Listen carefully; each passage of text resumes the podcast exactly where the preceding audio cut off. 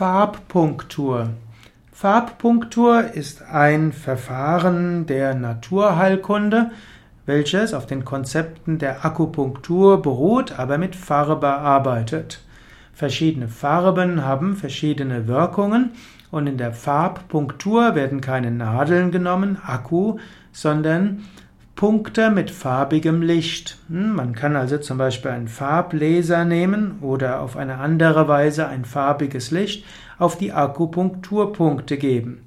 Je nach Erkrankung kann man nämlich sagen, dass ein Akupunkturpunkt mit gelbem, mit rotem, mit blauem, mit grünem Licht bestrahlt werden soll, um dort eine konkrete Wirkung auszuführen.